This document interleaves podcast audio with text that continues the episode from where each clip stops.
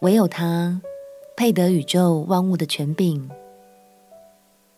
朋友平安，让我们陪你读圣经，一天一章，生命发光。今天来读启示录第五章。启示这个词的原意有着揭开、揭露的意思，所以启示录也可以说是神向我们揭露了将来必成的事，也就是世界的终局与天国的新局。今天这一章，我们就要跟着约翰来认识那位能打开新局的关键人物。唯有他的手中握有新天新地的钥匙哦。让我们一起来读《启示录》第五章。《启示录》第五章，我看见坐宝座的右手中有书卷，里外都写着字。用漆印封严了。我又看见一位大力的天使，大声宣传说：“有谁配展开那书卷，揭开那漆印呢？”在天上、地上、地底下，没有能展开、能观看那书卷的，因为没有配展开、配观看那书卷的，我就大哭。长老中有一位对我说：“不要哭，看哪！”犹大支派中的狮子，大卫的根，他已得胜，能以展开那书卷，揭开那漆印。我又看见宝座与四活物，并长老之中有羔羊站立，像是被杀过的，有七角七眼，就是神的七灵，奉差遣往普天下去的。这羔羊前来，从坐宝座的右手里拿了书卷，他既拿了书卷。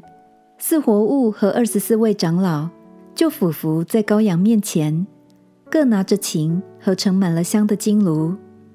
这香就是众圣徒的祈祷。他们唱新歌，说：“你配拿书卷，配揭开漆印，因为你曾被杀，用自己的血，从各族、各方、各民、各国中买了人来，叫他们归于神。”又叫他们成为国民，做祭司归于神，在地上执掌王权。我又看见且听见，宝座与活物并长老的周围有许多天使的声音，他们的数目有千千万万，大声说：曾被杀的羔羊是配得权柄、丰富、智慧、能力、尊贵、荣耀、颂赞的。我又听见在天上、地上、地底下、沧海里和天地间一切所有被造之物，都说：但愿颂赞、尊贵、荣耀、权势，都归给坐宝座的和羔羊，直到永永远远。四活物就说：阿门。众长老也俯伏敬拜。过去以色列人的所有权状。都是写在羊皮卷上，然后卷起来用印封住。到了合约的指定日期，继承人就能开启，正式承接产业。所以，那被漆印所封住的书卷，就象征着宇宙万物的产权，唯有主耶稣配得承接这份产业。亲爱的朋友，套入当代的历史文化之后。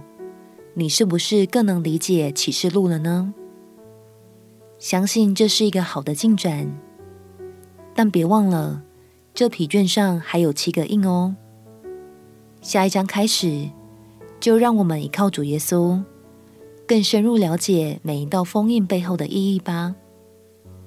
也许你会从中看见现代的政治、经济与历史轨迹，并且惊奇地发现。一切的一切都在神的掌权中。我们起来祷告，亲爱的主耶稣，你是荣美的羔羊，唯有你配得万有的权柄。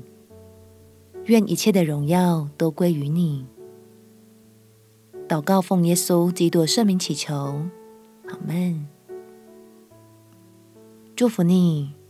在神的话语中看见耶稣柔美辉煌的爱。陪你读圣经，我们明天见。耶稣爱你，我也爱你。